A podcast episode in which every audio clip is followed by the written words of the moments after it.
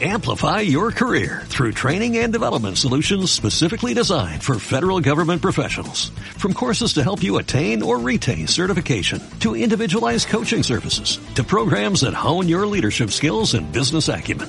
Management Concepts optimizes your professional development. Online, in person, individually, or groups. It's training that's measurably better. Learn more at managementconcepts.com. That's managementconcepts.com.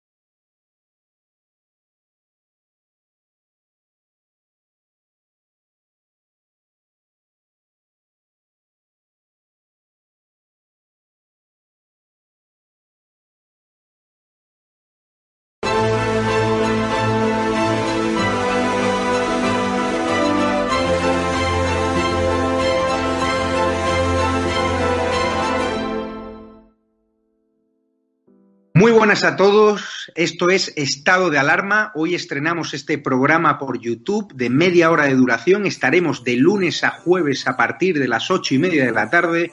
Y este programa nace porque al igual que tú estás cabreado con ese gobierno central que podría haber hecho mucho más contra el coronavirus, que ya se ha llevado cerca de 3.500 personas por delante, ese gobierno que nos mintió, que nos dijo que solo iba a haber un contagio y que podría haber actuado antes, viendo la que estaba cayendo con la pandemia tanto en China como en Italia, pues hemos decidido montar esta plataforma de libre expresión ante los intentos del gobierno central de usar ahora los minutos de televisión pública que acaparan para lanzarnos desinformación y propaganda. Por eso desde aquí vamos a desmontar sus mentiras, vamos a daros la verdad y vamos a apoyar a los profesionales sanitarios, a la Fuerza y Cuerpo de Seguridad del Estado y a esa población civil que vive confinada, que vive aislada y harta de ver al vicepresidente del gobierno saltándose la cuarentena hasta en tres ocasiones.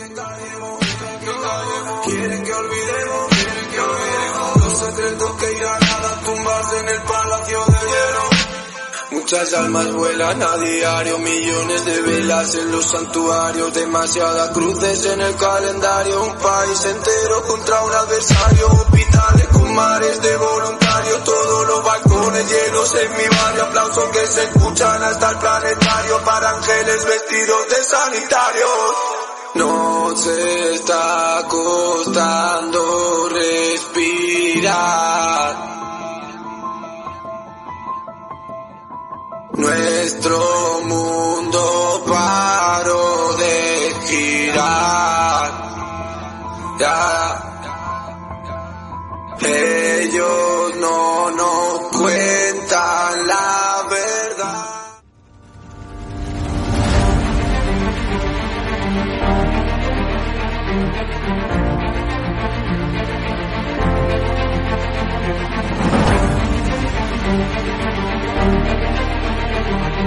Thank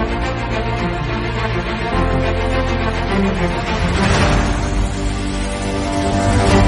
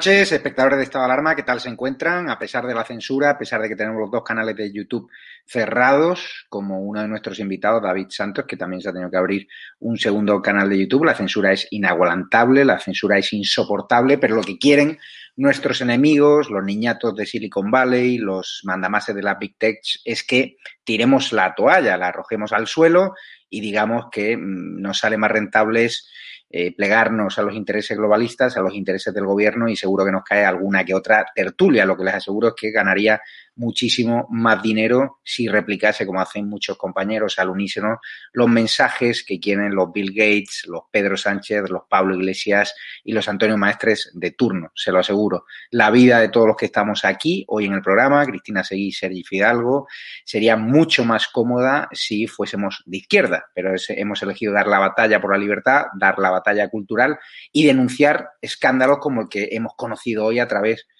de Voz Populi, es que liberan al sanguinario, al sanguinario terrorista Troitiño, que para quien no lo conozca, es eh, el autor de 22 asesinatos. Alega la Audiencia Nacional razones humanitarias.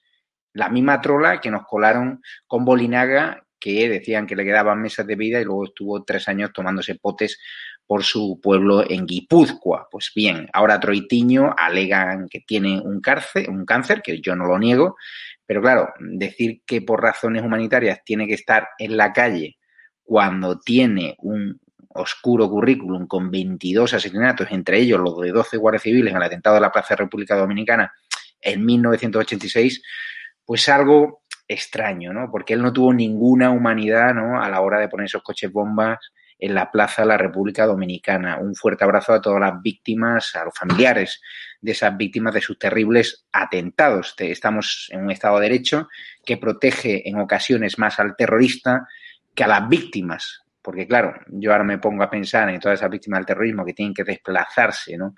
a los cementerios a ver a sus familiares, ¿no? Y, y, por ello no siente este gobierno ninguna pena, ¿no? Parece ser que por Troitiño sí, porque Marlasca eh, ya le dio una serie de beneficios beneficiarios, ya acercó a Troitiño y claro, en el marco en el que se ha producido esta liberación, en el marco de unos presupuestos aprobados eh, por parte de Pedro Sánchez con el apoyo de los proetarras, de Otegui, viendo el historial de acercamientos que ha batido todos los récords de Marlasca, de presos terroristas, pues está claro y viendo la mano alargada de Marlasca, pues puede, podemos pensar que puede haber una sospecha de que haya habido ciertas presiones del gobierno en la Audiencia Nacional para que se haya tomado esta decisión.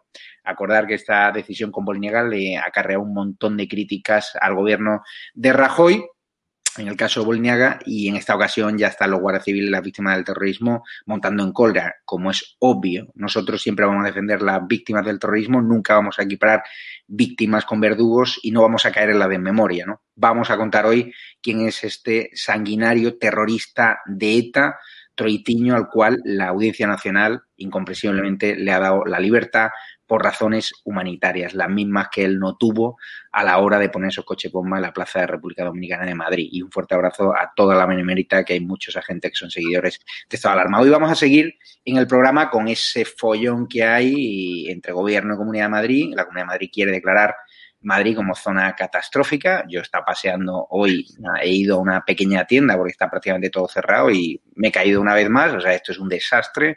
Hay coches completamente destrozados y eso que yo vivo en una zona céntrica. O sea, la nieve eh, hace imposible acceder a mi casa por vehículo. Es un desastre. Hay mucha gente necesitada, mucha gente pasándolo mal.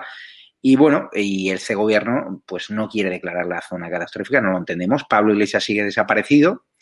Eh, ya sabéis que se está comiendo su hemeroteca de la subida de la luz. El gobierno se niega a bajar el IVA de la electricidad, ¿no? Sigue diciendo que eso depende de Europa, la misma trola que nos contaron con la electricidad. Y hay muchísimos temas. Vamos a hablar también con David Santos de vídeos que nos llegan de Gran Canaria, de un hotel donde se han escuchado inmigrantes ilegales, pues hablando a Alu Akbar, ¿no? Eh, un grito que suelen hacer los terroristas yihadistas antes, ¿no? A la es grande, antes de atentar, viendo lo que ha pasado en Barcelona, que han sido detenidos una serie, tres en concreto, de inmigrantes ilegales que entraron en España a través de Almería y que ya han sido detenidos por presunta integración en organización terrorista, en Al Qaeda, pues no sé si ahora en Canarias no solo están trayendo coronavirus algunos inmigrantes ilegales, sino algunos también estarán trayendo manuales para hacer bombas. Eh, nosotros lo vamos a denunciar aquí abiertamente y doy paso ya a la mesa de invitados. ¿Qué tal estáis, Sergi, Cristina Seguí, que con la que vamos a hablar del hermano de Chimo que no se me olvida, y David Santos? Muy buenas, ¿qué tal? Muy buenas, aquí andamos. Muy bien. Vamos a empezar con la irresponsabilidad de Sánchez ante el temporal. Sabéis que hoy hemos conocido que Pedro Sánchez, que quería acabar con el ejército, no se acordó de, del ejército, solo lo activó a la UME tras la llamada de Ayuso el viernes a las 10 de la noche. Lo ha contado hoy Carlos Cuesta y creo que tenemos incluso un vídeo preparado. No sé si el realizador lo puede preparar porque es una auténtica vergüenza que el presidente del gobierno, pues esa obsesión de no dar eh, trabajo al ejército, pues hubiese tardado tanto ¿no? en afrontar el temporal Filomena con los recursos de los que dispone el Estado. Pero así es Pedro Sánchez. Vamos a ver ese vídeo. Un gobierno, además, que después de la crisis de las nevadas, no solamente es un gobierno agotado, sino que es un gobierno escondido que es verdad que habéis sufrido el temporal de nieve y el ministro del Interior y el ministro de Fomento todavía no han comparecido en el Congreso de los Diputados para rendir cuentas sobre su pésima gestión al frente de ambos departamentos en el temporal de nieve que sufrieron miles y miles y miles de ciudadanos y ciudadanas atascados como consecuencia también de la inoperancia del eh, gobierno del Partido Popular. El gobierno se limitó a predecir el temporal, pero no a poner los recursos necesarios para evitar sus consecuencias. No se puede soportar que haya gente como el día 6 de enero que estuvo comiendo nieve. Esto es una evidencia de que el Partido Popular no es que gestione mal, es que gestiona directamente para sus amigos. La respuesta a la deficiente, negligente gestión que se ha hecho de las nevadas en la P6 el otro día. ¿Qué coño tiene que pasar para que Rajoy salga de la Moncloa y pise el barrio?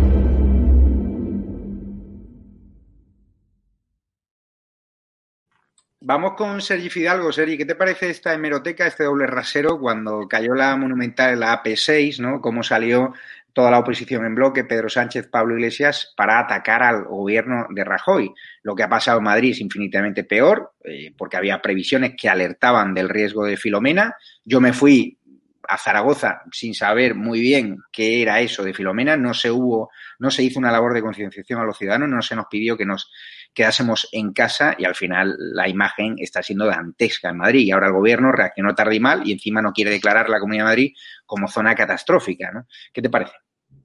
Bueno, simplemente que el gobierno tiene, tiene como objetivo intentar derrocar a Ayuso de, la, comunidad. Lleva desde, bueno, desde que, la, desde que investidura tiene este objetivo y bueno, no, no, pasa, no pasa días sin que lo intente. No le, vamos, no la deja respirar, no le, no, le facilitan su trabajo, al contrario, ponen todos los palos en las ruedas que pueden. Mm, recordemos que como con la pandemia, básicamente, más que actuar a, favor de la comunidad o apoyando a la comunidad, se actuó prácticamente para contra la comunidad. Por lo tanto, no me extraña, no me extraña simplemente que no colabore con Madrid, porque hay una guerra, hay una guerra por el control de Madrid y el, tanto Unidos Podemos como el PSOE intentan gastar al PP todo lo que pueden y como pueden. No le va, vamos, yo creo que no les está funcionando porque al final los ciudadanos ven que cuando un gobierno, en vez de dedicarse a ayudar al, al gobierno autonómico para intentar mejorar la calidad de vida de los ciudadanos o solucionar problemas, ven que pone palos en las ruedas, la gente lo ve y, acaba castigando precisamente a, los obstruccionistas. Pero bueno, ellos están, siguen, siguen RQR y la verdad es que no, no, van, a, no van a dar ningún tipo de respiro a Ayuso mientras Ayuso se presenta a la comunidad. No es nada, no es nada que no hayamos visto y no es nada que no, que no, que no, no veamos en los próximos meses. No tienen remedio. Vamos con Cristina Seguí. Cristina, no sé si has podido, si estás por Madrid o estás por Valencia, ¿qué te parecen las imágenes que estás viendo y este caos generado por el gobierno de Pedro Sánchez, que es un auténtico desastre. He estado comiendo en un pequeño bar que dice, hemos tenido que sufrir el de gobierno con el tema del coronavirus y ahora el de gobierno con el tema de Filomena, el restaurante completamente vacío. A mí se me caía el alma al suelo. Bueno, no, afortunadamente no estoy, no estoy en Madrid. Eh, sí que tengo familia que no ha podido llegar este fin de semana a casa porque se ha quedado literalmente atrapado, pues como, como millones de madrileños y de personas que quizás estaban trabajando en Madrid y que no han podido volver a sus casas, ¿no? Em, bueno, es, eh, yo creo que lo que hay que remarcar es que este tipo infame no ha salido de casa hasta los dos días después eh, de comenzar la nevada. No ha dicho absolutamente nada. Y ha sido el propio Almeida el que ha tenido que llamar a Margarita Robles para decirle que por favor eh, que, sacara la UME para rescatar a los conductores que se habían quedado eh, varados, que se habían quedado bloqueados o que, que, no habían podido volver a casa, ¿no? Había que rescatar literalmente a la gente. Recordemos que, eh, si no me equivoco y si no ha subido la cifra, ya hay cinco muertos en, en Madrid por culpa de la nevada y que este tipo no ha hecho ninguna alusión, que yo sepa, a, a, esta, a estas personas, ¿no? Igual que no ha hecho ninguna alusión a, más de la mitad de los muertos del, coronavirus. ¿no? Yo creo que es una ocasión, eh, si, hay que sacar eh, algo, si hay que extraer algo positivo de todo esto, es, el aprendizaje, ¿no? Y en cada oportunidad en la que el comunismo porque bueno, se habla de gobierno social comunista para distinguir al Partido Socialista, como si no cantara la internacional constantemente y como si no fuera partidario y tuviera lazos, clientelares y comerciales y de mordidas económicas con el chavismo, pues em, eh, yo creo que es evidente qué resultado de ruina, de muerte, de miseria, de, daño produce el, comunismo cada vez que gobierna y cada vez que puede meter la mano, ¿no? Y indudablemente estoy de acuerdo con Sergi, ¿no? otro gallo hubiera cantado si esto hubiera caído pues en Castilla, en Castilla-La Mancha, o hubiera caído en la Comunidad Valenciana o en cualquier otro sitio. Es evidente que, es una oportunidad más para desgastar a, Ayuso. ¿Qué te parece, David Santos, esta guerra que no tiene mucho sentido? ¿Qué más le dará al gobierno declarar zona catastrófica la Comunidad de Madrid? Yo no sé si es que el PSOE mm, quiere estar muchísimos años sin sacar ni un solo voto eh, en Madrid o, hay una estrategia deliberada en empobrecer a los madrileños para que eso genere un descontento indirectamente contra Díaz Ayuso, pero yo lo que veo en la calle es que la percepción de los madrileños es que Díaz Ayuso se está matando por nosotros, está bajando los impuestos y que solo le ponen los paros en la rueda, pues Marlasca, Sánchez, Pablo Iglesias y compañía. No sé si tienes la misma sensación.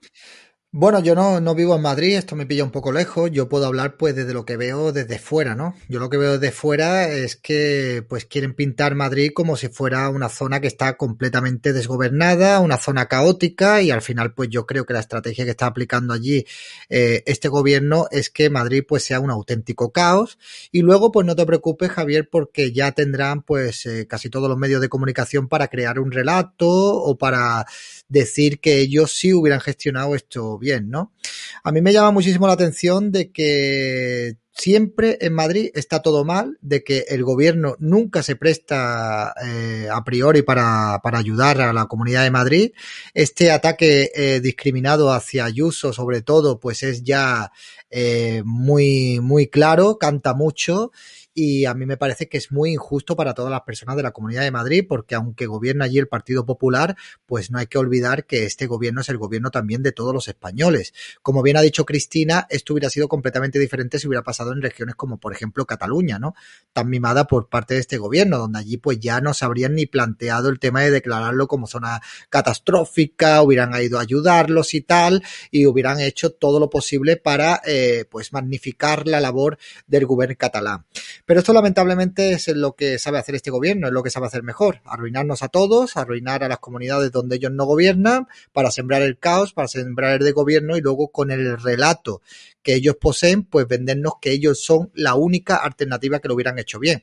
Y a mí, pues en relación a las palabras estas que tuvo Pedro Sánchez en el año 2015, cuando la catástrofe, la catástrofe del río Ebro, pues me gustaría decirles que qué coño tiene que pasar para que Pedro Sánchez, ese Pedro Sánchez que era un activista, que bajaba el barro, que se recorría todas las zonas catastróficas cada vez que había un temporal, ¿por qué ahora no sale de la Moncloa? ¿Por qué ahora no da la cara? ¿Y por qué no va ahora a, como presidente del gobierno a, preocuparse por sus ciudadanos? ¿Dónde están? Es que el poder eh, eh, te vuelve muy burgués. Ha ido hoy David Santos a la UME cuatro días después de que la borrasca Filomena comenzase a azotar el centro del país. Ha ido a hacerse la fotito. sí, sí, pero no va. Una unidad militar que tardó en activarla bastante tiempo, ¿no? No, no, no, él no va como iba antes, en plan activista allí, no, no, él va pues allí a hacerse la foto y fuera y después de un montón de días, ¿no? Que vaya, que se preocupe y que ahora tenga esa autocrítica que tenía o esa crítica que le hacía antes a Mariano Rajoy, pues que la tenga ahora él consigo mismo, porque ya está bien, ya está bien de que cada vez que pasa algo malo se delega en las comunidades autónomas, sobre todo en las que no gobiernan ellos, y cada vez que ocurre algo bueno es mérito del gobierno. Los ciudadanos no somos tontos, muchos, otros sí son tontos y los seguirán votando. Vamos con otra polémica, Sergi Fidalgo, porque esta me parece también muy grave, sobre todo porque resume lo que es un gobierno mentiroso, ¿no? Y cuando estaban en la oposición no paraban de culpar a Rajoy de la subida de la luz y ahora resulta que nos pegan un ciudadano de la luz brutal, justo en un momento muy complicado, de crisis económica, de gente que no tiene ni siquiera dinero para abrir sus bares, pues ahora se enfrentan ¿no? al pago de, un 27% más de, luz y se ha propuesto ¿no? la bajada del 21% del IVA. ¿no? El gobierno rechaza de plano, ¿no? sigue echando la culpa a Europa y nos quieren vender la misma milonga del tema de la mascarilla, de que no podían bajar el IVA por culpa de la Unión Europea cuando otros países como Italia pues tenían el IVA muchísimo más bajo. No sé qué opinas tú de esta hemeroteca que le ha pasado factura a Pablo Iglesias hasta el punto de que está desaparecido en combate, ¿no? Bueno, a ver, es muy sencillo. Si hace, hace pocos años, porque Rajoy no mandaba hace 20 años, cuando Rajoy gobernaba, resulta que estos mismos le pedían a Rajoy que bajaran el precio de la luz, se supone que es porque es que Rajoy podía hacerlo. Y si Rajoy podía hacerlo, también lo puede hacer Pablo Iglesias y también lo puede hacer Pedro Sánchez. El problema de la hemeroteca es que es muy mala, porque cuando eres un bocazas y, acusas falsamente de cosas, luego, luego resulta que, te, que, te, vienen como un boomerang. Por supuesto que se puede bajar el precio de la luz, porque todos sabemos que prácticamente dos tercios del precio del recibo son impuestos. O sea que bastaría con que se acabara la voracidad fiscal de este gobierno para que se pudiera pagar menos, aparte de, aparte de luego de que se pudiera replantear el tema de la, subasta y buscar otras formas de entrada, teniendo en cuenta que la gran, la gran parte de impuestos, y no solamente el IVA, la gran parte del recibo se van, se van impuestos, si el gobierno quisiera, podría hacerlo. Pero es que no quiere, no quiere porque este gobierno, mm, que es muy bocazas y muy populista, cuando no gobierna, entonces habla siempre de que la derecha, la derecha, la derecha, y yo sí que lo haría porque yo tengo sensibilidad social. Cuando mandan ellos, claro, resulta que, si resulta que recortas por un sitio y recortas impuestos, ellos tienen menos dinero para manejar, tienen menos dinero para clientelismo, tienen menos dinero para crear chiringuitos, tienen menos dinero para subvencionar los chiringuitos de Esquerra Republicana y por lo tanto no quieren renunciar a ese dinero, ya sea con las mascarillas por lo tanto, esto es un problema básicamente pues, de hipocresía, de cuando gobiernan los que no son los míos, pues leña al mono, y cuando gobierno yo hago justo, hago lo mismo o peor, y, encima no doy explicaciones.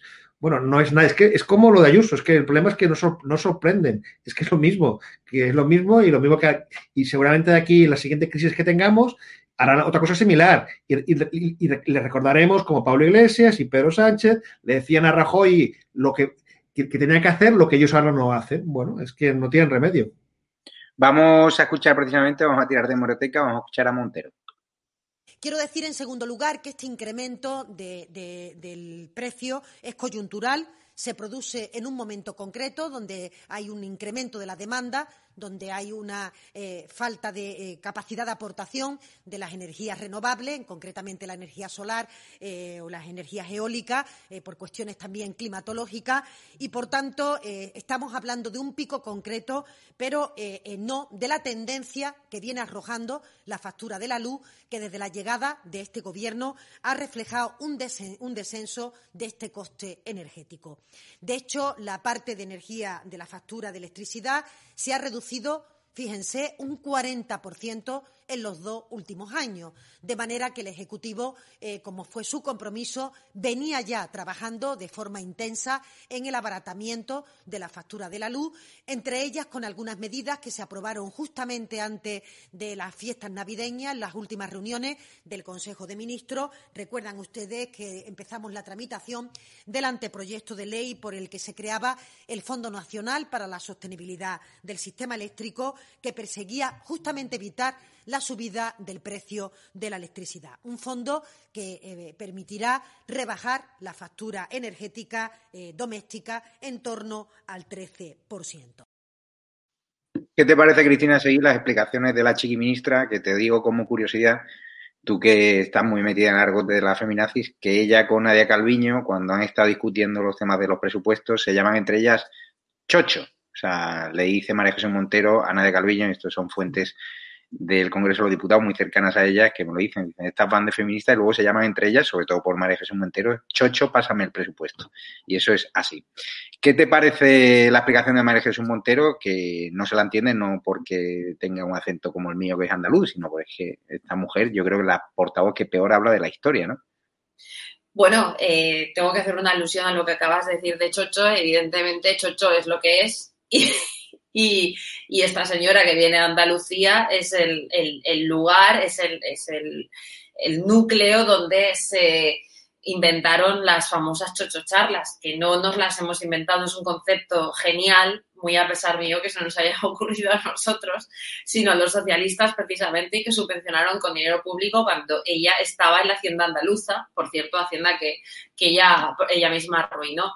Eh, bueno, lo primero, eh, remarcar lo, segundo que acabas de decir, ¿no? Es lamentable que una portavoz eh, de este gobierno, también es verdad, dime a ver cuál sabe hablar, pues, pues, pues no sepa ni, ni, ni, pronunciar las palabras. Hoy ha metido otra, otra machada eh, dialéctica eh, impresionante, ¿no? No recuerdo ahora mismo, la acabo de escuchar hace un, hace un rato en la radio.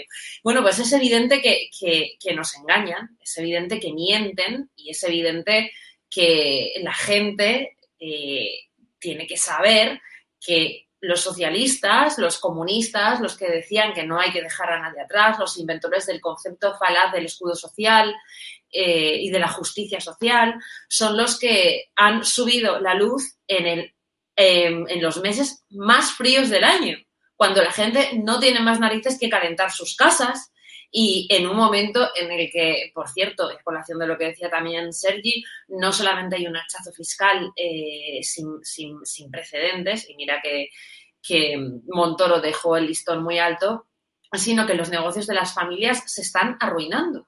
Hmm. las familias no pueden pagar la luz. Y no estoy hablando de gente que hace un año eh, ya tenía muchísimos problemas económicos. Estoy hablando de gente de clase media, que es la, esa clase media que nunca para este gobierno, que todos son o ricos o pobres. Parece que este país está lleno de, de ricos y la clase media nunca ha existido, básicamente porque cada vez que han llegado tenían que reventarla y eso es lo que están haciendo en este momento. Y luego otro tema aparte que daría para un, para un buen programa es cómo se han forrado los, los socialistas los amiguitos de socialistas, como el, monchito de la gasolinera, Pepiño Blanco aparcado en, Europa, con eh, todo el tema de las, de las energías renovables, ¿no? Cómo se han pagado las energías renovables y que a día de hoy, en la factura de la luz, más de un 53% de, de, los, eh, de, de, esa factura son impuestos y casi la mitad de esos, de esos 53% estamos pagando los desmanes eh, con, las subvenciones de las energías renovables de, los, de, los socialistas en la época de Zapatero y en la época de Pepiño Blanco.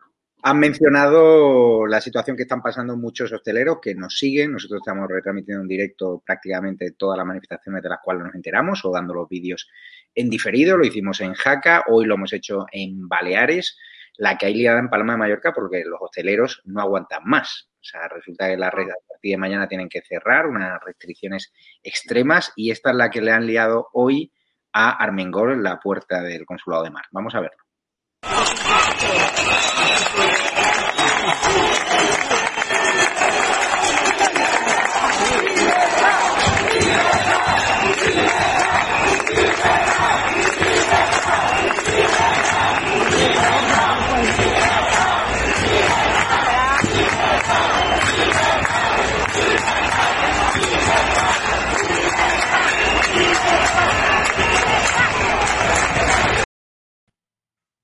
David Santos, eh, tú que estuviste en Baleares con nosotros, el grito que ahí nos escuchaba era Armengol es una borracha, se ha llegado a escuchar por ahí.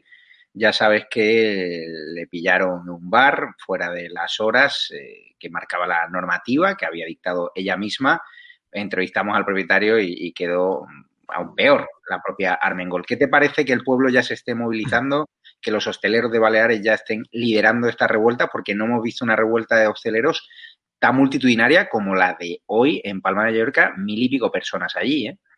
A mí me parece pues lo lógico y lo razonable, ¿no? O sea, es que lo que no me parece lógico es que la gente ya con la que está cayendo y con las medidas que están tomando, pues en distintas comunidades eh, que se están cargando, pues todo el sector eh, de, de, eh, de la hostelería, de la restauración, pues es que lo que no me parece normal es que la gente pues camine hacia la ruina, agache la cabeza y asuma que es que es por un bien común cuando realmente se está viendo y se está demostrando que no es así. A mí me ha escrito un chaval de allí de Mallorca, me ha enseñado estas stories, lo estoy leyendo aquí ahora mismo, y me ha dicho que ha habido allí un colapso, que se ha liado mucho, mucho, mucho y que mañana van a volver otra vez a, a manifestarse, ¿no? Entonces yo creo que esta es la reacción normal, creo que esto debería de extenderse a todo el territorio nacional, es hora ya de movilizarnos, lo que está ocurriendo es muy grave, lo que está ocurriendo no es solo algo que sea un tema sanitario, sino estamos ahora mismo en una imposición ideológica y en una pésima gestión por parte de este gobierno que está aprovechando esta crisis sanitaria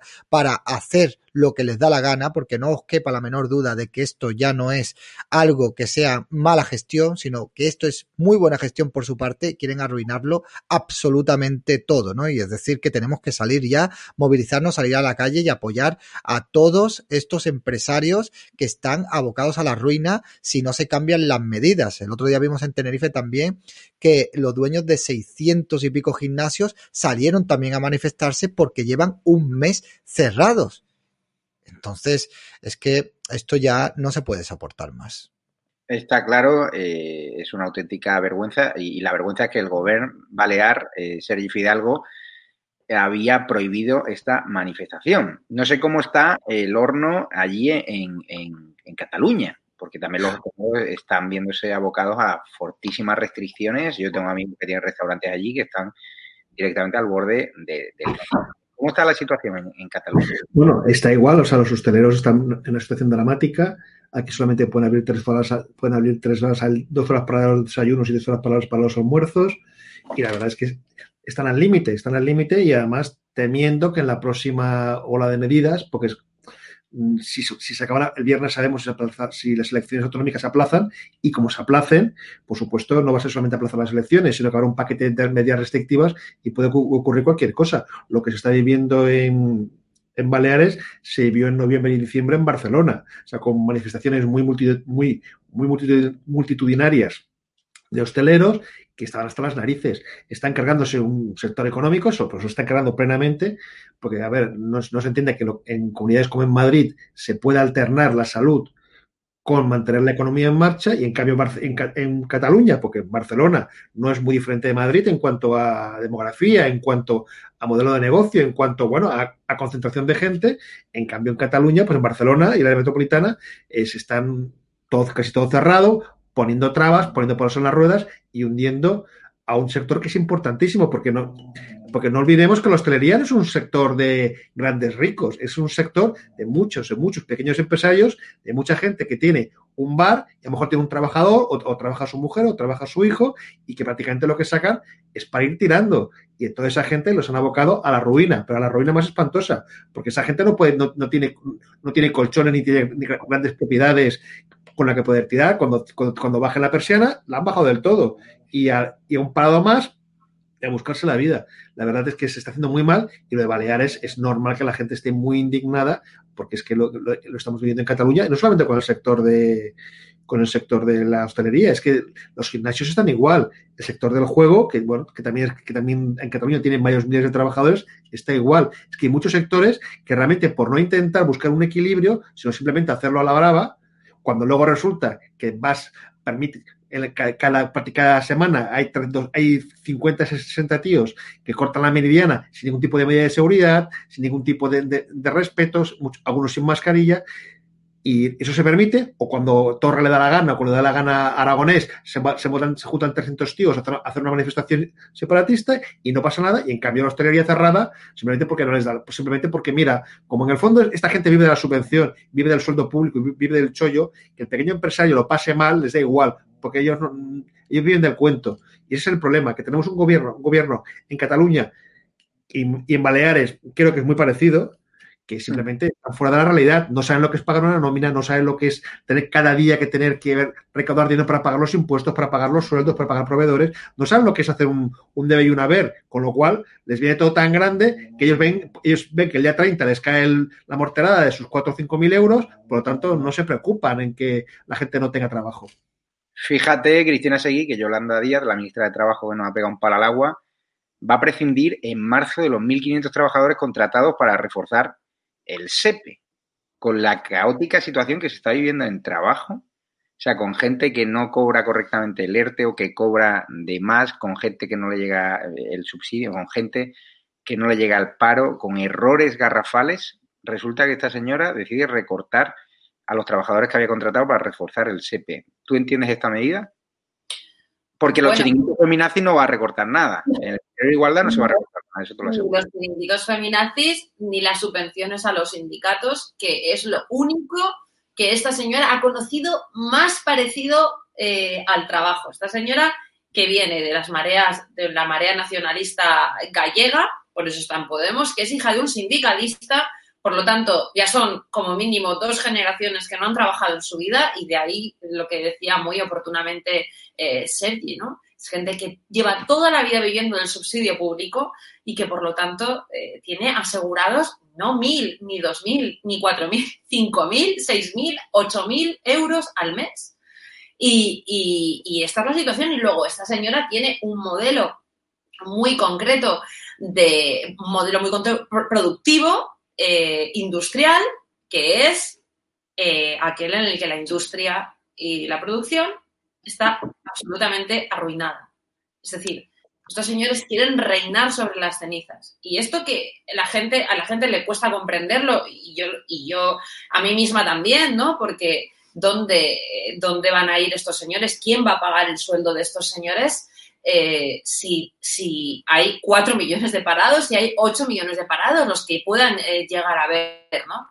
Pues es evidente que mientras hay vida, si quiere usted seguir vivo, usted tiene que seguir pagando impuestos o si no, se va usted a la cárcel. O sea, si no, se tiene usted que empeñar.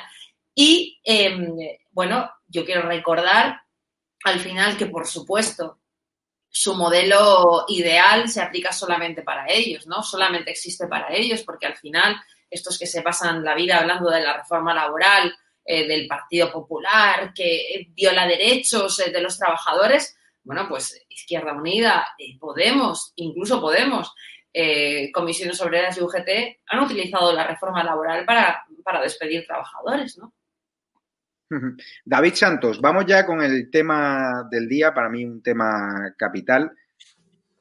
Creo que me, no sé si me quedo congelado, yo me veo congelado. Sí. ¿Me ves bien? Estás congelado un poco, un poco Sí. con retraso.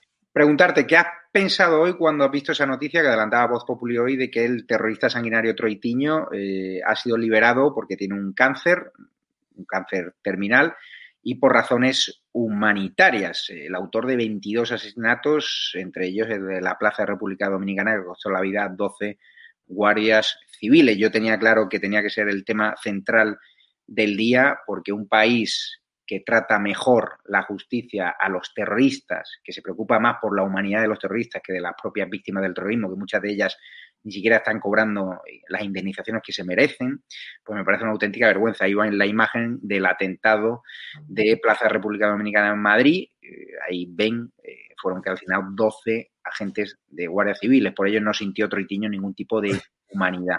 ¿Qué has sentido el primer impacto en tu cabeza cuando has leído ese titular?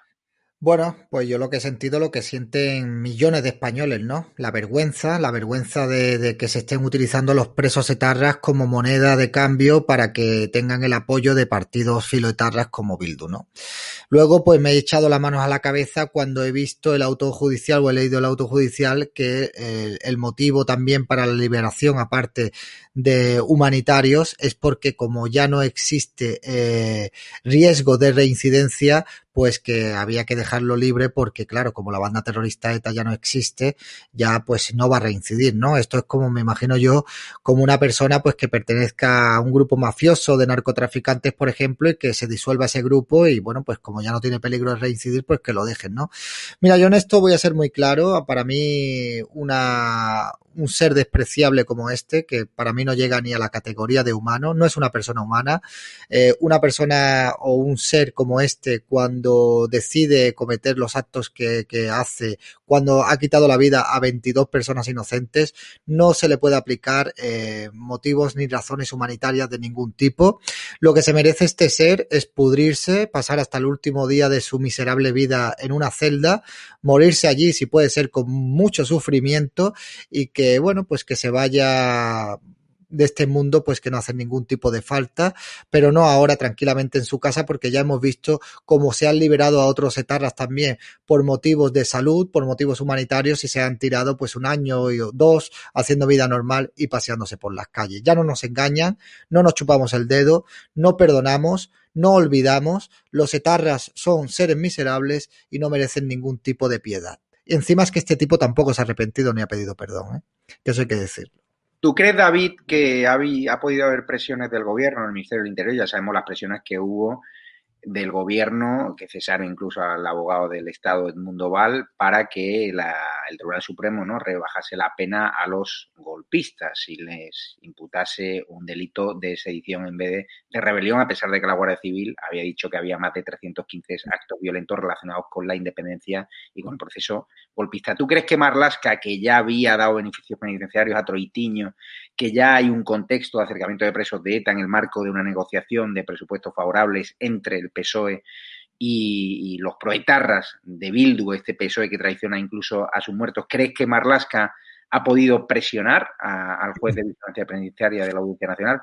A ver, yo no puedo afirmar eso porque tengo desconocimiento. Ahora, si tú me preguntas mi opinión, pues si yo me tuviera que jugar la mano derecha, me la jugaba sin ningún tipo de problema.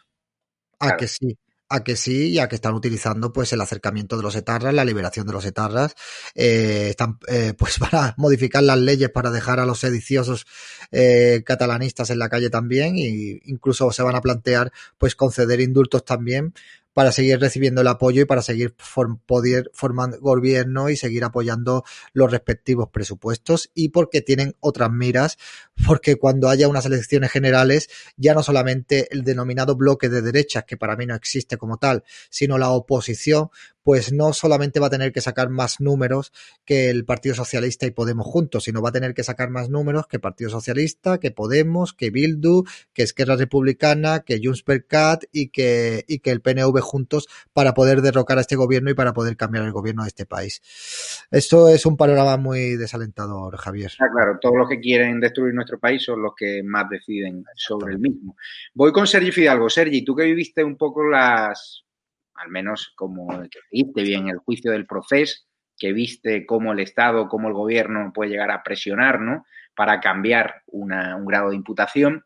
¿Tú crees que Marlasca de aquí el gobierno tenía margen de maniobra para presionar a la audiencia nacional? ¿Crees en la independencia judicial de la audiencia nacional a la hora de liberar por razones humanitarias a Troitiño, un contexto, como digo, en el cual el PSOE ha tendido la mano a los proletarras de Bildu, le han hecho concesiones, algunas las sabemos, otras nos enteraremos más adelante. ¿Crees que realmente ha habido presión ante el gobierno para guiñar, hacer otro guiño más a Bildu esta liberación? Yo, como ha dicho David, pruebas no tengo, pero claro, es que el problema que hay con los gobiernos de España, pero es que el problema es que no solamente es a Troitiño, que también recordemos a Bolinaga y fue el PP, o sea, aquí básicamente todos los gobiernos, hay un momento, hay un momento, y en, este caso es más evidente porque Bildu es socio de gobierno, pero todos han tenido la tentación siempre de que con ETA hay que ser amables en un momento dado. Siempre, siempre, incluso más firme como fue Aznar, también tuvo su... Siempre hay un momento, siempre hay un momento en el que, por lo que sea, creen que tienen que, dialogar, entre muchas comillas, con los etarras.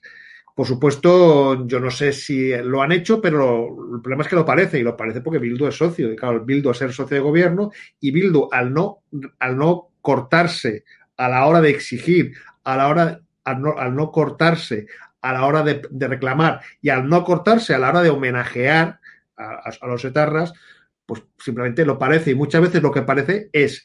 Por lo tanto, yo no tengo constancia, pero lo que sí tengo muy claro es que el gobierno capacidad de presión, claro que la tiene, por supuesto que la tiene, todos los gobiernos la tienen y todos los gobiernos presionan. Y este gobierno que tiene como socios preferentes a gente que casualmente siempre tienen problemas con la justicia porque están siempre en el borde de la ley, por no decir en el otro lado de la ley directamente, pues es muy normal que la sensación que dan es que están chalaneando y presionando a jueces, fiscales y a toda la judicatura para intentar conseguir sus objetivos políticos. Insisto, pruebas no las hay, pero lo parece, básicamente, primero porque hay precedentes anteriores de, otros gobiernos, tanto socialistas como, populares, y segundo, pues claro, es que son sus socios, socios de investidura, socios de presupuestos, se hacen fotos, gobiernan en Navarra, pues, es que claro, es más pistas no, no, se pueden dar. Está claro, blanco y en botella. Cristina Seguí, la Guardia Civil, claro, está pidiendo que Troitiño no coincida con sus víctimas, una asociación de la Guardia Civil pues pide que Troitiño no coincida con la víctima apelando ¿no? a, razones humanitarias. Esta situación se puede dar, pero es dantesco, ¿no? Al final, ¿qué imagen vamos a trasladar a nivel internacional? Que las víctimas de ETA, cuando piden reunirse con el gobierno, pues ni siquiera le hacen caso, cuando piden más indemnización, ni siquiera le hacen caso, y estos terroristas, cuando presionan un poquito a través de Bildu, pues consiguen la liberación. Eso hizo también el gobierno de Mariano Rajoy con Bolinaga, dicen que se moría en cuestión de semanas y estuvo tres años tomándose pote. Me da a mí que el cáncer de este delincuente, de este ser despreciable, que en otro país habría corrido peor suerte después de tener 22 asesinatos a su espalda, pues mmm, me da a mí que va a vivir más de lo que nos están contando. ¿Tú crees que esto es fruto del marco de una negociación entre el gobierno y Bildu, que hay presiones a la Audiencia Nacional o que ha coincidido en el tiempo por arte de magia? Hombre, blanco y en botella, ¿no? Eh, yo tengo pocas dudas, entre otras porque, bueno, si la Fiscalía es eh, tan del Estado como presume el propio Sánchez, y de hecho lo es, porque la Fiscalía es de Lola Delgado, eh, la querida de, Garzón, que es el que actúa al final, eh, del ex juez prevaricador, y, y es el, partido, por cierto, que tiene un larguísimo historial de admiración de admiración, y hablo del Partido Socialista, de admiración hacia carniceros de ETA. Eh, yo puedo recordar a Jesús Eguiguren, que fue el encargado por Zapatero para eh, comenzar con todo ese marco discursivo vomitivo de la paz, de ni vencedores ni vencidos, de toda esa eh, falacia en la que se suponía que había una guerra en lugar de unos que mataban y otros que eran asesinados con un paraguas o con un periódico en la mano, eh, pues este decía que Josu Ternera era un hombre castigado por la política y que era un héroe, un héroe de la retirada. Ojo, ¿eh? Ojo al concepto. Eh, Zapatero, el propio Zapatero, decía que Otegui era un hombre de paz.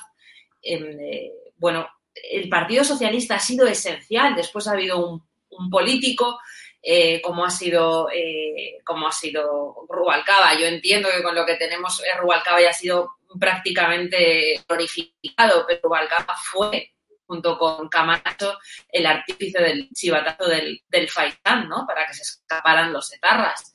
Es decir, este gobierno, este partido acumula ya desde su creación un larguísimo historial de colaboración eh, con, bandas criminales. Eh, y en este caso, en este caso de ETA, ¿no?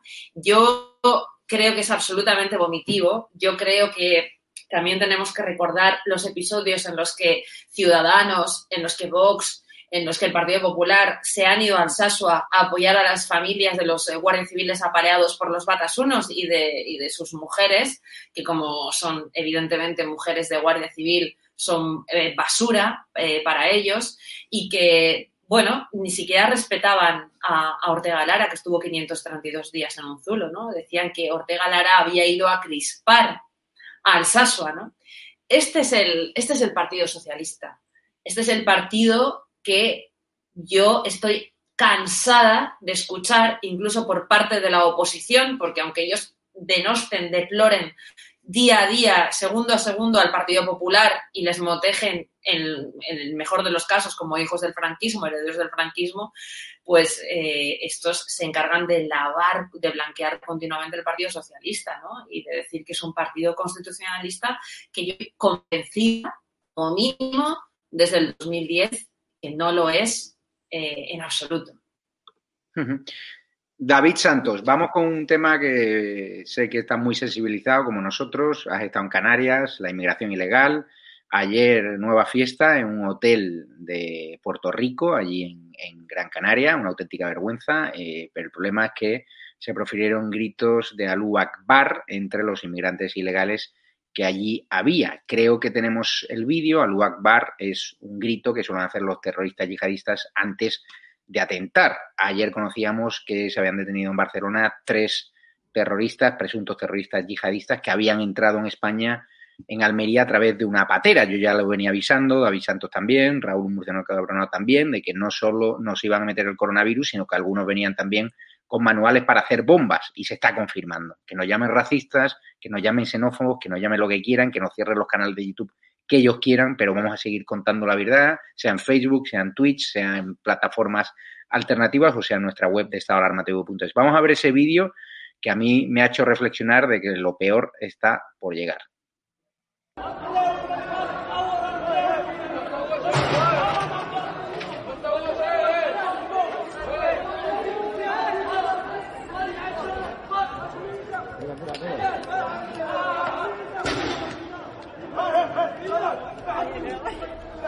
Sí. Esto es para grabarlo, para que sepan lo que hay aquí, ¿eh?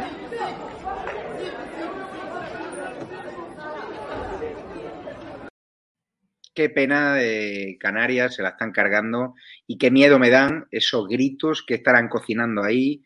Siguen llegando inmigrantes ilegales a la península en vuelos, no son vuelos ya turísticos, ya no son vuelos comerciales, ya lo están haciendo en vuelos charters, a para que no nos enteremos, porque en esta alarma hemos publicado muchos vídeos y ahora Marlaska se lo está montando de otra forma y la Cruz Roja también, pero vas por cualquier provincia, nosotros en esta alarma nos llegan un montón de vídeos cada día de inmigrantes ilegales, pues en Zaragoza, en Sevilla, en Murcia, lo están repartiendo por toda España. Este negocio que desgraciadamente también entre los inmigrantes ilegales que están llegando, David, hay yihadistas encubiertos, como te mostró ayer. Yo eh, quiero empezar pues eh, diciéndole a la gente que nos está viendo la pregunta que se me pasa cada vez que yo veo estas cosas, ¿no? La pregunta que se me pasa a mí por la cabeza es ¿por qué? ¿Por qué? ¿Cuál es la necesidad de tener esto en nuestro país? ¿Por qué? Y obviamente, claro que vienen personas que tienen vinculación con el terrorismo, como vendrán personas de todo tipo. Seguramente, pues vendrán personas que no habrán cometido un delito en su vida, pero es que ese es el problema. Cuando aquí se deja pasar a todo el mundo, no se pregunta quiénes son, no se indagan quiénes son. Al contrario, lo que se hace es darles eh, un hotel de cuatro estrellas, eh, tenerlos allí alojado un tiempo, a pensión completa, que pueden salir, que pueden entrar cuando quieran, sin saber quiénes son, a quién, a quién han venido aquí con el relato progre de que vienen huyendo del hambre y de la miseria y de la guerra.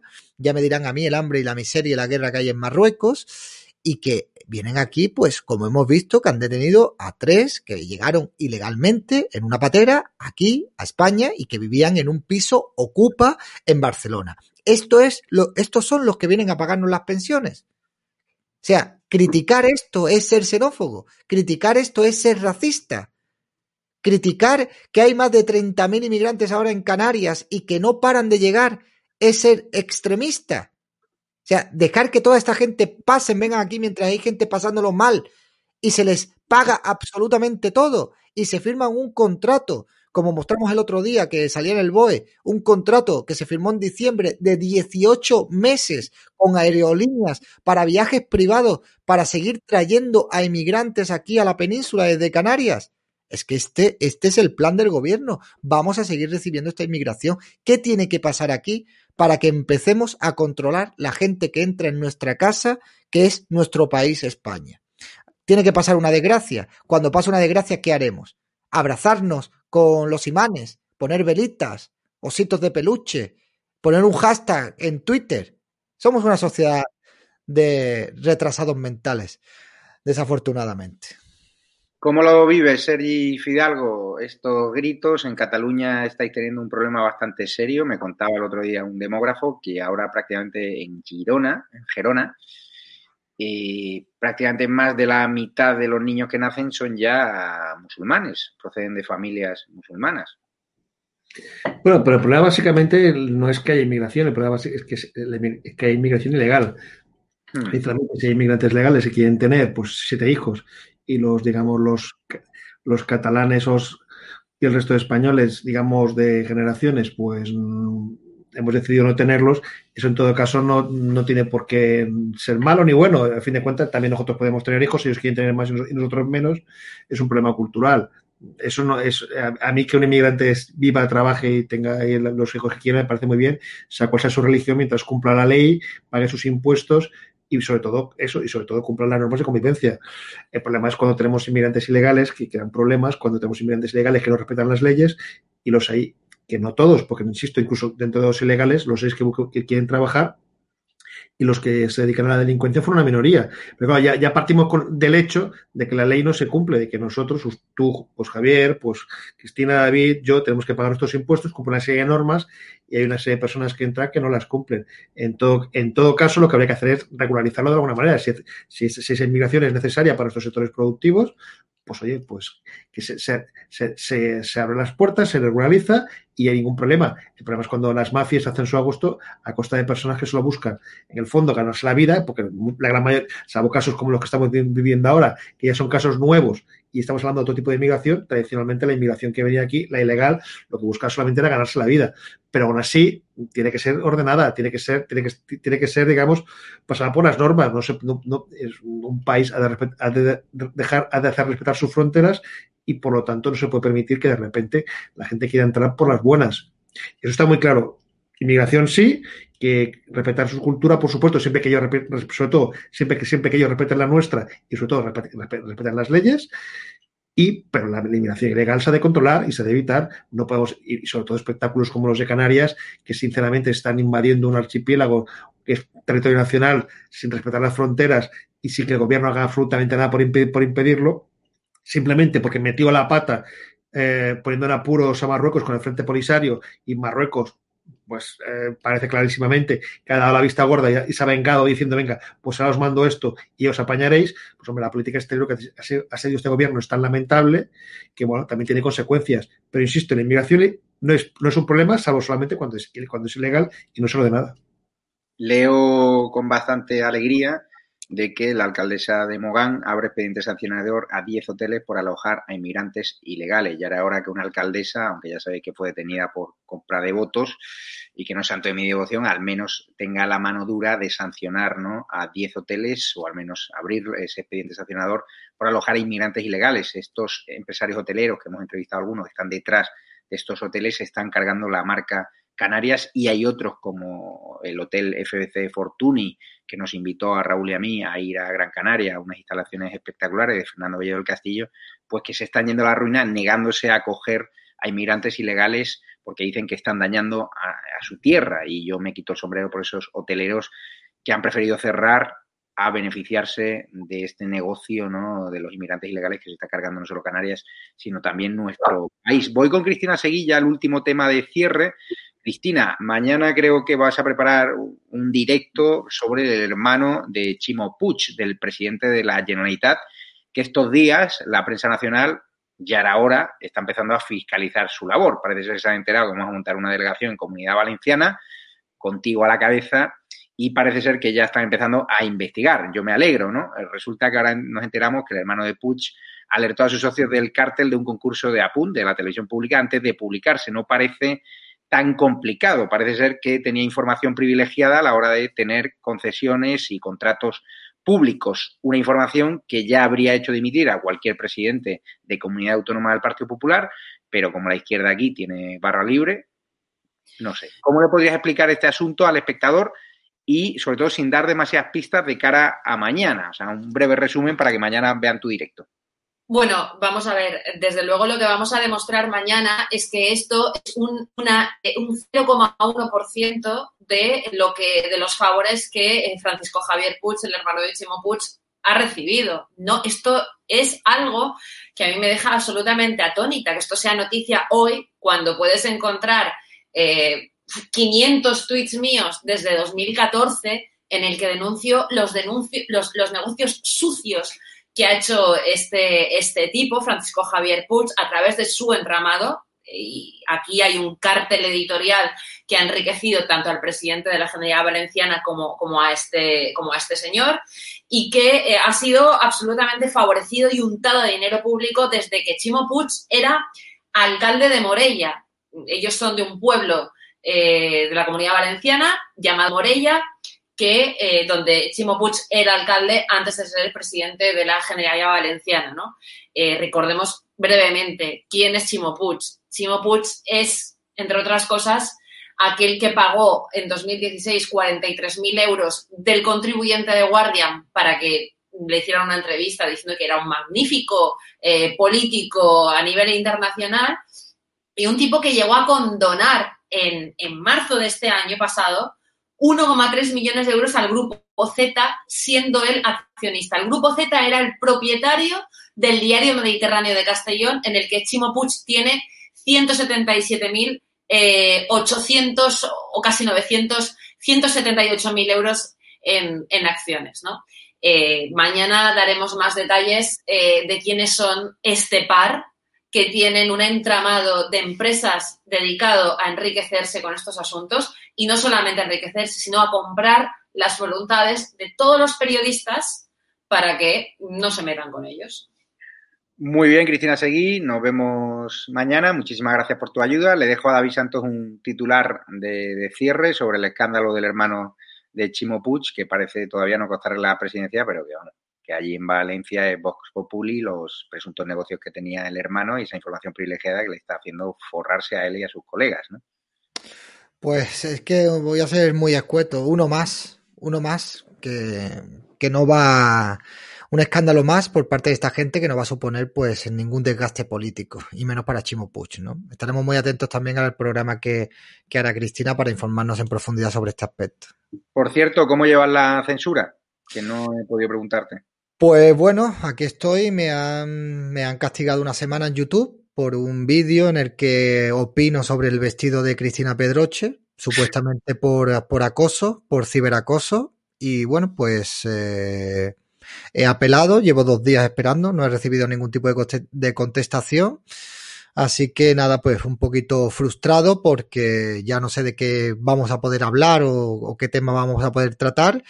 Y más que censura, yo lo que veo esto es que es eh, realmente una persecución y que cualquier motivo es bueno para quitar a la gente que, que molesta un poco de en medio, ¿no? Pero bueno, son los tiempos que nos ha tocado vivir, tendremos que buscar alternativas, no sé cómo lo vamos a hacer pero tenemos que unirnos entre todos para intentar pues buscar alguna alternativa, ya sea por pues vía vía judicial o por otras vías y hacer algo porque es que esta gente no nos van a dejar, no nos van a dejar que, que nos salgamos del, del relato establecido de, del oficialismo y cualquier cosa pues va a ser motivo para expulsarnos de estas plataformas, ¿no?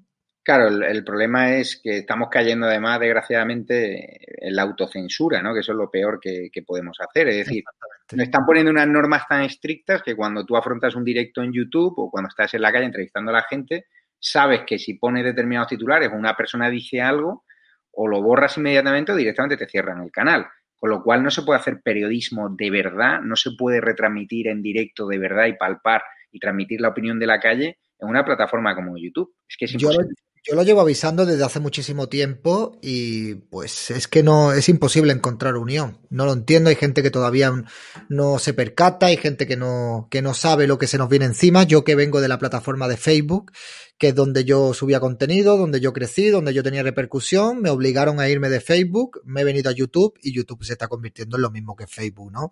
Es decir, aquí pues no se va a poder hablar absolutamente de nada, de nada, de nada. Es decir, pero si tú sales hablando de que hay que pegarle una torta a una persona que se que vaya con una bandera de España por la calle, eso sí te lo van a permitir. Ahora, eh, hablar de inmigración, del tema que, del medicamento este que nos quieren poner, que tenemos que utilizar sinónimos, de las elecciones que ha habido en este país, eso tampoco se puede, pues no podemos, no podemos salirnos del discurso oficial, no podemos salirnos del Reddit, y, y es verdad, y es cierto lo que dices, yo lo, lo, comento, ¿no? Al final, YouTube lo que te hace es convertirte en una marioneta y te, te convierte en disidencia controlada.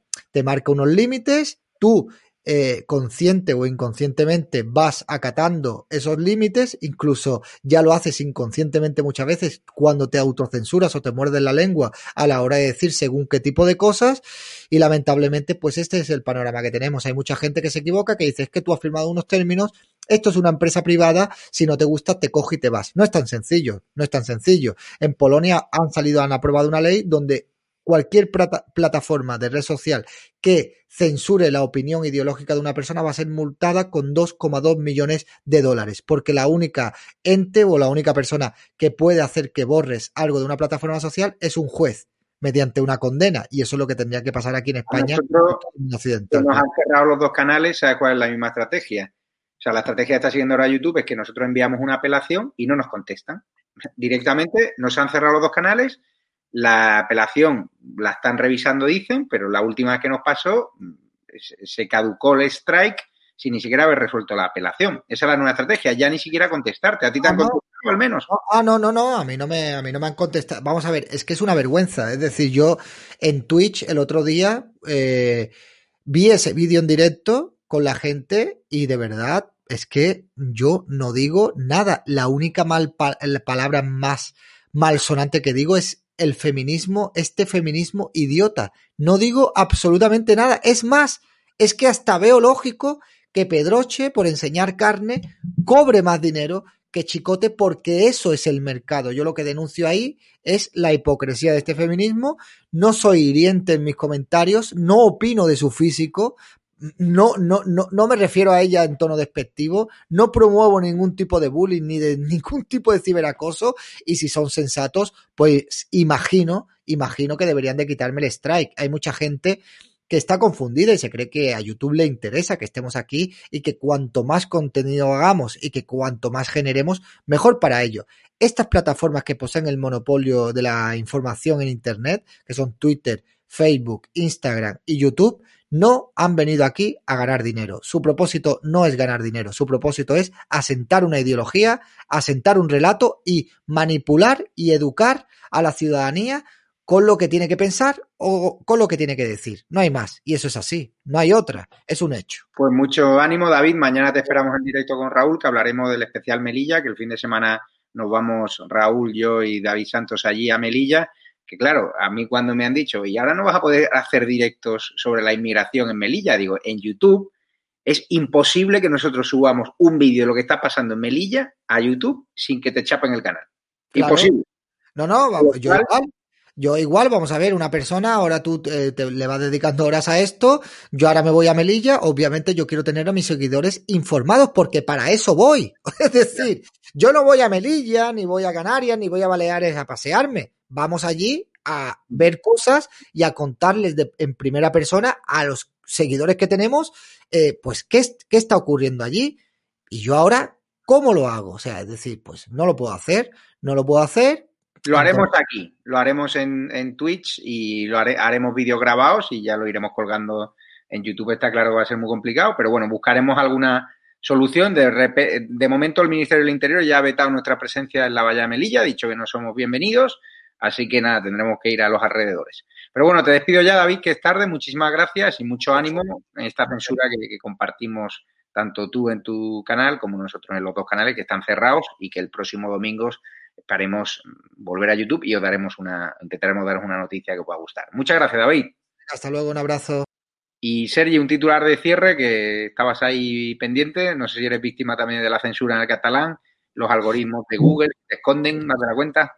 Sí, eh, sí, Twitter lo, lo, fuera, fuera parida también, pero sí, creo que fue la famosa noticia, la noticia famosa de ella, de ella, la, foto de, que se la veía en, en, la estación de Sans con el AVE, pues nos pusieron, digamos que faltaba contexto y nos pusieron un, aviso en la, en noticia y no se podía linkar. Bueno, estamos todos sometidos a eso. Solamente déjame decir una cosa, lo digo porque también estamos haciendo una campaña para que todos aquellos que tengáis en vuestros municipios eh, alcaldes separatistas que ponen pancartitas de libertad de presos políticos y lazos amarillos, que lo denunciéis. Mandaros por favor la foto a info arroba elcatalán.es, info arroba elcatalán.es, y nosotros esa foto la publicamos y se la pasaremos a los partidos, a entidades, para que denuncien. A ver si conseguimos que durante la campaña electoral le, le pase lo mismo que a Quintorra, que el alcalde que se ponga chulo lo inhabiliten.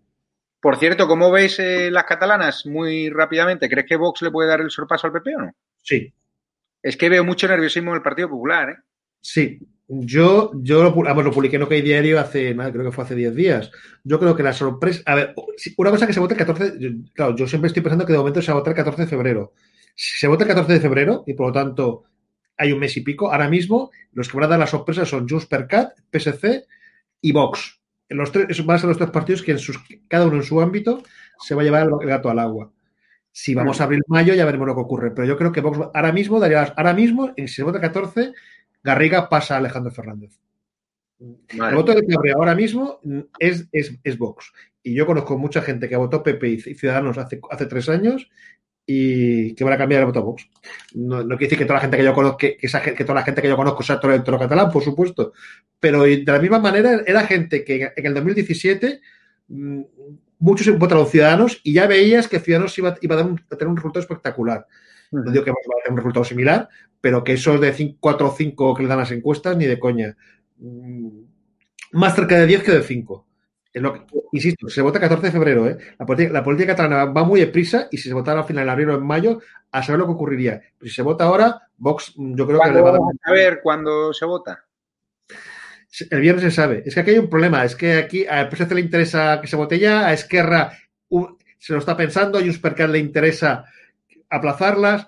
Entonces están todos peleando sobre qué ocurre. Si fuera por tema sanitario, habría que aplazarlas porque no tiene sentido que se toda la economía cerrada y que nos juntemos cuatro millones de personas para votar. o sea, que se aplazarse tendría lógica teniendo en cuenta lo que se está haciendo con la economía catalana. Pero como el, tema no va a ser ese, va a ser un tema exclusivamente político, no se va a saber hasta el viernes. Insisto, eh, a cada partido le interesa una cosa. Y, y a Ciudadanos, por ejemplo, hace seis meses le interesaba aplazarlas, ya yo creo que quiere con, con, el fichaje de Ana Grau y que ve que está cogiendo un poquito de aire, lo que quiere es no, es no quemarse e intentar que, intentar que Vox y BP tampoco, se tampoco vayan más allá. Por lo tanto, yo creo que todos los partidos están ahora muy nerviosos, pero que hay mitad y mitad. Yo creo que al final va a ser una cosa de última hora. Que se impongan, que se, que se, que se imponga Esquerra o se, o se, ponga, o se ponga Juspercat. Ya veremos. Vamos, vamos yo, a ver. Yo, creo que, yo creo que se van a aplazar. Si tuviera que apostar yo, creo que, creo que se va a aplazar. Y sería ya para marzo-abril, ¿no? más abril, más abril que. No, marzo no, sería, si se aplaza, sería para abril-mayo. Para marzo no tiene sentido, para hacerlo para un. Para aplazarlo tres semanas no tendría sentido. Eh, modificar. Ojo, una cosa, el, gobierno propone, pero luego resulta que la Junta Electoral tiene que ratificarlo. Por tanto, tiene que estar muy bien justificado, tiene que haber razones políticas, razones técnicas y, legales muy claras. Si es un. Si el, el, hace la típica argumentación pastelera y tonta que hacen siempre porque no, tienen más nivel, ya veremos lo que ocurre. Pero yo creo, o sea, yo creo que se van a aplazar, pero es una opinión personal, pero la, la política catalana está tan loca que sabe lo que ocurrirá. Sí, la situación es grave. Eh, hoy, ya te digo, los casos de la pandemia han pasado de 435 por cada 100.000 habitantes, hemos pasado los 454 de hoy. Han vacunado ya en España a 488.000 personas, el 65,6% de la dosis recibida. Yo no entiendo esta lentitud. Bueno, sí la entiendo porque es que el ministro de Sanidad está haciendo campaña en Cataluña, está tipo parcial. Pero bueno, no hay un plan centralizado, 17 comunidades autónomas, esto es un desastre. Las empresas privadas de salud lo están haciendo fenomenalmente bien, han vacunado a todos sus profesionales sanitarios. En cambio, eh, en lo público, lo que depende del gobierno de la comunidad autónoma, pues están yendo al ralentí. Muchas gracias, Sergio Fidalgo. Te seguimos en catalán.es. Perfecto. Y a los espectadores.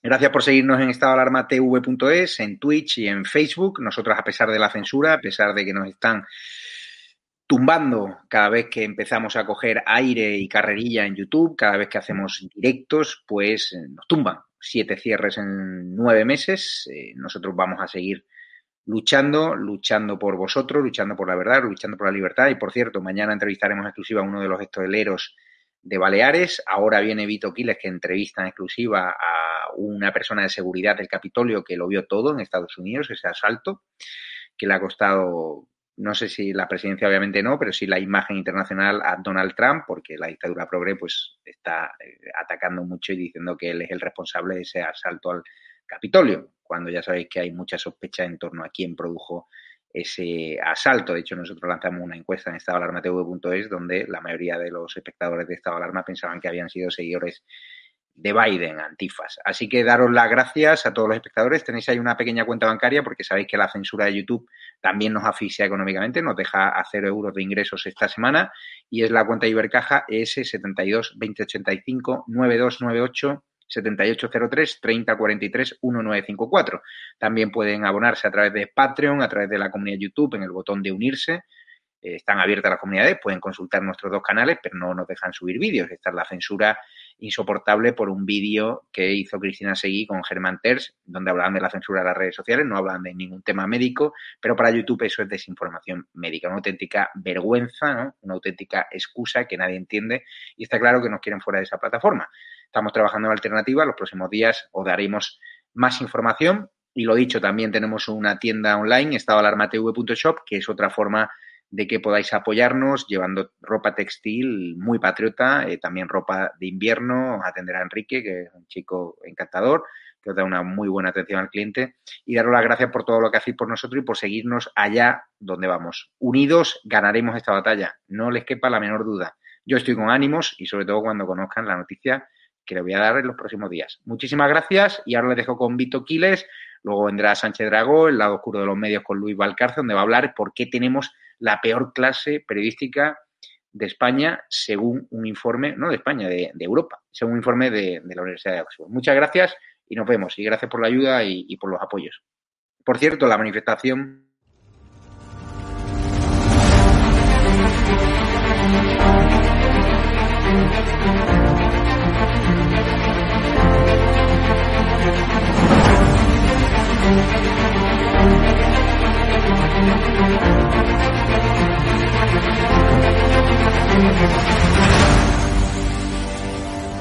de hecho, hay un conocido periodista con un canal en YouTube que eh, los programas sobre Galapagar eran día sí, día también. ¿Te refieres a Negri?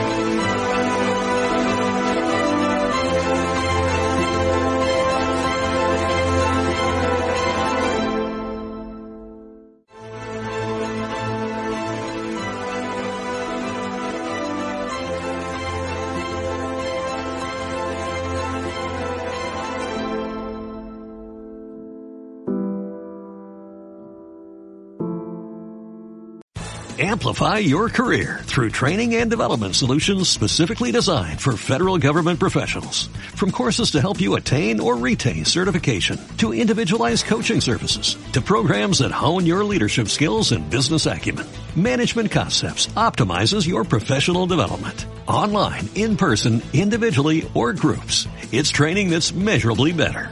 Learn more at managementconcepts.com.